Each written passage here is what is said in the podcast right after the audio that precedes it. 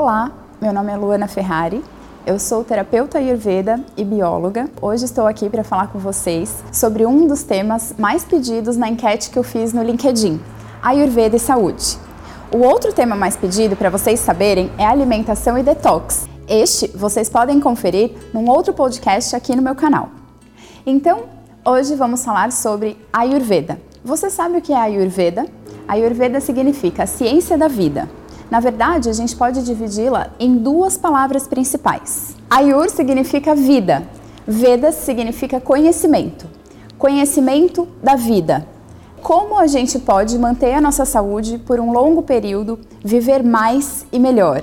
sem, sem desequilíbrios, sem doenças. Por quê? Porque a gente vai saber de que forma a nossa própria saúde é, funciona. Basicamente, para que vocês consigam entender o que significa o Ayurveda e como que essa medicina ela se destacou durante tantos anos, né? Ela vem é, trazendo conhecimento e sendo a base da medicina que a gente conhece hoje, que é a medicina alopática. Então, de que forma ela é estudada? O Ayurveda nos ensina que tudo que é, é vivo, tudo que existe no planeta, na natureza, é formada pelos cinco elementos: terra, fogo, água, ar e espaço. Esses elementos, eles quando se conjugam, eles formam os doshas. Os doshas, eles estão dentro da gente, eles constituem a nossa, a nossa, o nosso físico, o nosso mental e também ele constitui as estações do ano, as épocas da nossa vida, os horários do dia. Os doshas, então, eles dão as nossas particularidades. Eles diferenciam o funcionamento do nosso próprio corpo. Eles diferenciam as pessoas pelo modo como elas reagem às intempéries da vida. Eles diferen diferenciam as estações do ano quando tá calor, de repente resfria, fica frio no inverno, começa a aquecer na primavera. São os doshas que dão todos esses, esses movimentos da natureza. Quando eles influenciam a gente, quando eles influenciam as próprias pessoas, o que, que eles demonstram? Bom, existem três tipos principais de doshas. O dosha kapha, ele é a junção de terra e água. O dosha pita é a união de fogo e água. E o dosha vata é a união do ar e espaço. Quando a gente fala que uma pessoa tem uma constituição cafa, ou seja, terra e água, ela tem algumas tendências, ela tem algum modo característico, né, de reagir. E também existem tecidos que esse dosha faz com que fiquem mais passíveis de terem doença, ou seja, os tecidos mais vulneráveis. Então o dosha kapha, ele tem a, a, capacidade de unir, porque terra e água a gente entende que é o quê? Que é uma argila, né? Da coesão. Então ele une, ele dá estrutura, ele dá normalmente características para as pessoas delas serem um pouco mais apegadas, de terem dificuldade de deixar as coisas irem, mas elas também são muito carinhosas, pessoas gostam de estar junto com elas. Essa característica de família, de gostar bastante de comer né, de acabar uh, descontando na comida muitas vezes coisas emocionais. Então esse é o dosha kapha. O dosha pita, ele influencia, deixando a pessoa então um pouco mais explosiva. Claro, ele é fogo, mas ele é fogo e água. O que, que o fogo e a água eles têm em comum? Eles são adaptáveis, eles são maleáveis. Tanto o fogo quanto a água, eles têm essa capacidade de se espalhar e ninguém consegue conter.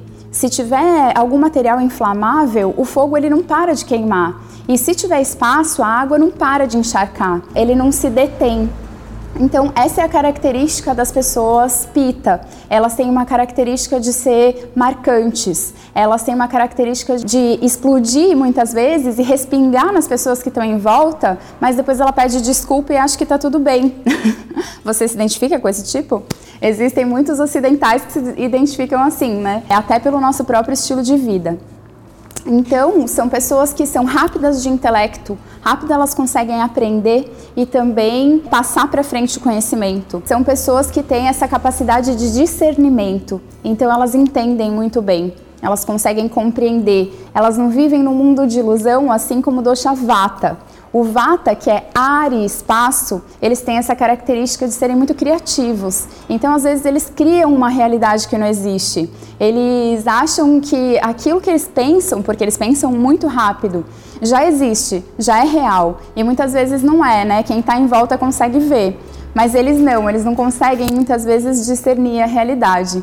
Mas eles têm essa característica de serem muito móveis. De tão móveis, eles são erráticos. Então eles acordam muitas vezes é, querendo ter, fazer e, e, acontecer, e quando chega às 6 horas da tarde, que acabou a energia de tanto que eles pensaram, de tanto que eles criaram, eles já não querem mais nada daquilo que eles idealizaram às 6 horas da manhã.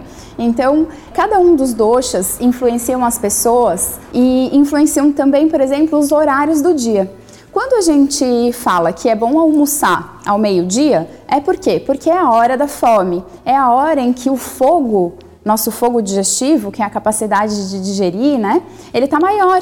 Então, claro, é a hora de comer, é a hora da gente colocar o alimento para dentro e conseguir quebrar esse alimento, que ele faça então a nutrição adequada, que entre nas nossas células de forma adequada e a gente consiga ficar saciado, né? Se a gente fala, por exemplo, que 10 horas da noite é o horário de dormir, é o horário do sono. Por quê? Porque a partir das 10 horas da noite até as 2 horas da, da manhã é o horário em que vai acontecer uma limpeza no nosso corpo. É o horário em que é, vários hormônios vão ser liberados, se a gente for balancear, né? Se a gente for contrapor o Ayurveda na ciência de hoje em dia, que quanto mais a gente, a gente estuda, mais a gente vê que o Ayurveda é corroborado pela ciência hoje em dia. Então a gente entende que vários hormônios do sono, do crescimento nas crianças são liberados durante esse período. Então realmente é o horário de dormir porque é uma energia do sono, é uma energia da letargia, da hora da digestão né, do nosso corpo, de se encaminhar para dormir. Agora que vocês já entenderam o que, que são os doshas, né, e podem ter se identificado com um ou mais do que um, a gente pode então começar a falar um pouco mais especificamente sobre o Ayurveda, a saúde, os biotipos. Existem todos os cinco elementos dentro da nossa, do nosso corpo. A gente é formado tanto por terra, quanto por água, quanto por ar. Por exemplo, a terra está onde? Nos nossos músculos. É o que nos dá estrutura, sustentação. Por exemplo, a água. Como que a gente identifica a água dentro do nosso corpo? Através do nosso sangue, o fluxo do sangue. É, como a gente identifica, por exemplo, o fogo dentro do nosso corpo? É a capacidade digestiva. Como a gente identifica o ar, então, dentro do nosso corpo? Nos nossos órgãos, que são formados por bolsas, que são ocos por dentro. Então, ali está o ar e está o espaço. Outro lugar em que existe o ar, dentro dos nossos ossos. Os ossos são areados, eles são porosos, então, existem todos os elementos dentro do nosso corpo. Se existem todos os elementos dentro do nosso corpo, então existem sim os três doshas dentro de nós. Todos somos constituídos pelos três doshas. Mas, como se fosse um gráfico de barra, a gente pode identificar um pouco mais de um, um pouco menos do outro, quase nada do outro. Então, cada ser individualmente tem uma quantidade de doshas, por isso os tratamentos no Ayurveda são muito individualizados. A gente não vê a pessoa de forma compartimentada. A gente não vê a doença e trata a doença. A gente vê a pessoa. Então, o que, que a gente tem que tratar? A gente tem que tratar a pessoa. A doença é um mero desequilíbrio que aquela pessoa tem. Então, se a gente começar a tratar a pessoa, como que é o equilíbrio dela, de que, que ela é constituída, então de que forma ela está em desequilíbrio, como que a gente pode balancear, porque um, uma das principais, é, uma das máximas do Ayurveda é oposto cura oposto, semelhante agrava semelhante. Então, se a pessoa já está, por exemplo, com um problema, uma úlcera no estômago, e ela gosta de comer pimenta, o que, que a gente tem que fazer? Tratar a úlcera dela e deixar ela comendo pimenta? Não, a gente tem que primeiramente tirar aquilo que adoece. Essa é uma das grandes dificuldades da gente uh, se tratar com a Ayurveda. Por quê? Porque existem hábitos. E esses hábitos estão muito arraigados. É muito difícil, muitas vezes, a gente mudar hábitos. A gente prefere comprar um remédio que custe três dígitos e, e tomar aquele remédio e falar, ah, eu estou fazendo minha parte. Só que a disciplina, a rotina, coisas feitas todos os dias um pouquinho, é o que vai construir a saúde. A saúde não é construída de uma hora para outra. A saúde é um estado de espírito. A saúde no Ayurveda ela é vista em três pontos: mental, emocional e o corpo. Então, assim, só a saúde do corpo não indica que a pessoa é saudável. Se ela tem pensamentos negativos, se ela tem pensamentos que adoecem ela. Então, ela pode comer a melhor comida do mundo, ela pode achar que está suplementando e que está maravilhosa, achando que o corpo é o único, é o único corpo. Na verdade, existem cinco corpos. Se a gente for falar, são, são corpos mentais, corpos causais. Então, esses corpos, eles influenciam sim a saúde do corpo físico. Quando a gente pensa que a gente tem determinada doença e a gente tem certeza, a gente se convence daquilo, pode ter certeza que aquela doença vai aparecer no corpo. Ao mesmo tempo, o contrário, se mesmo que seja diagnosticado um, um, tumor no cérebro, mas a gente tiver certeza que a gente consegue se curar, aquilo não vai persistir a gente vai conseguir curar os nossos outros corpos através da mente. Então é dito que a mente influencia o corpo, assim como o corpo influencia a mente. Então, como que a mente pode influenciar o corpo? Meditação, respiração. Claro, isso aqui no Ocidente é difícil? É, a gente vai falar para um, um paciente: olha, você precisa fazer 40 minutos de meditação diária pela manhã. Às vezes a pessoa não consegue, certo? Então, como que a gente faz? O contrário, o corpo influencia a mente. Como? Através de exercícios, através de práticas. Por exemplo, o yoga é muito importante para isso. Quando a gente fala de, um, de uma cura que seja corpo e mente, a gente uh, do Ayurveda a gente vai sim para a ciência irmã do Ayurveda, que é o yoga, porque são práticas de exercícios chamadas asanas.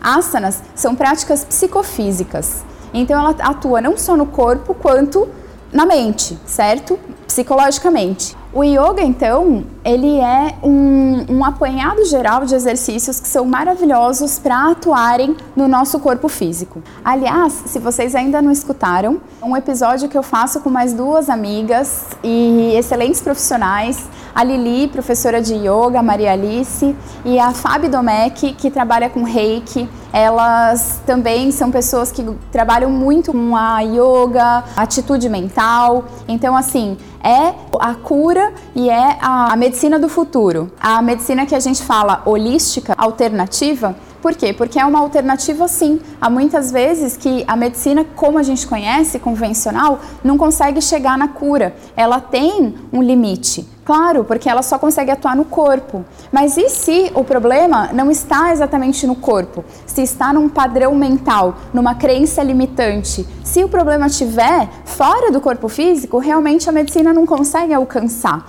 E então, essas práticas, que são chamadas de práticas integrativas, elas servem para ajudar o indivíduo, né, a pessoa, que no Ayurveda a gente não chama de paciente, a gente chama de cliente ou de, né, a pessoa não pode ser um paciente, porque quem está passivo no processo de cura não se cura. Essas pessoas que estão vulneráveis ali com alguma doença, elas realmente têm que ter um outro padrão mental para que aquela doença não volte, ou então para que ela consiga se curar de vez. Esta foi então uma breve introdução sobre o assunto riquíssimo que é o Ayurveda.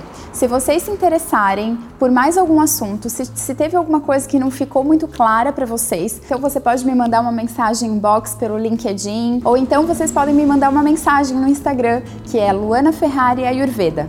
Esse episódio vai ficando por aqui.